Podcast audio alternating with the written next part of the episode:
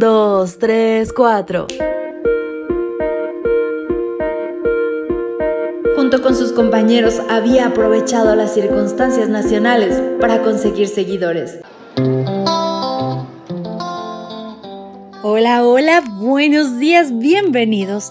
Este es tu devocional matutino para jóvenes.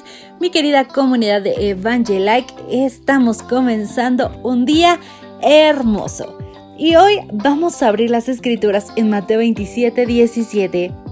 Y estando ellos reunidos, Pilato les preguntó, ¿a quién quieren ustedes que les ponga en libertad? ¿A Jesús Barrabás o a Jesús el que llaman el Mesías? Jesús o Barrabás es el título. Eric Fromm escribió, Cuanto más tiempo sigamos tomando decisiones equivocadas, más endurecen nuestros corazones. Cuantas más veces tomamos decisiones acertadas, más se ablanda nuestro corazón, o mejor dicho, más vida adquiere. Si hubo alguien que conoció en carne propia el resultado de las decisiones erradas y también de lo que significa la expresión Jesús murió por mí, fue Barrabás. Él dirigió una especie de grupo rebelde que había formado una revuelta en la que también cometió un homicidio, probablemente de un soldado romano. Barrabás era un ladrón habitual. Junto con sus compañeros había aprovechado las circunstancias nacionales para conseguir seguidores, que lo creían una especie de libertador, y promover un movimiento subversivo. Así, fue capturado y sentenciado a muerte en la cruz por asesinato y sedición.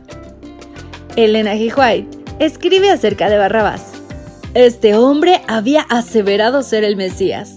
Pretendía tener autoridad para establecer un orden de cosas diferentes para arreglar el mundo. Dominado por el engaño satánico, sostenía que le pertenecía todo lo que pudiese obtener por el robo. Había hecho cosas maravillosas por medio de los ángeles satánicos. Había conquistado secuaces entre el pueblo y había provocado una sedición contra el gobierno romano. Bajo el manto del entusiasmo religioso se ocultaba un bribón empedernido y desesperado que solo procuraba cometer actos de rebelión y crueldad. Las malas decisiones endurecieron su corazón y lo llevaron a la ruina. Pero en esos días Jesús fue vendido por Judas, capturado y juzgado por Herodes y por Pilato. Este último decidió poner en vigencia la amnistía pascual, que consistía en liberar a un preso elegido por la multitud. Fue así como mandó traer a Barrabás e hizo la pregunta del texto de hoy. Esa pregunta se repite eternamente en todos los siglos a cada ser humano. Todos debemos responderla. ¿A quién quieren ustedes? Barrabás es símbolo de una humanidad perdida, presa y encadenada por el pecado, condenada a morir.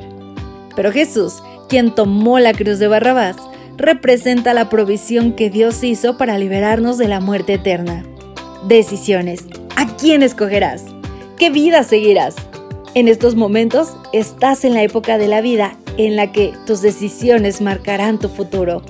Por eso, hoy debes tomar la decisión correcta. Arroba Jesús te dice, escógeme a mí. Yo morí para darte vida eterna. Mi querido amigo, decide hoy por Cristo. Cambia tu vida y permítele morar en ti. Este es el mensaje de Arba Dios para ti. Bendiciones. Gracias por acompañarnos. Te esperamos mañana. Te recordamos que nos encontramos en redes sociales.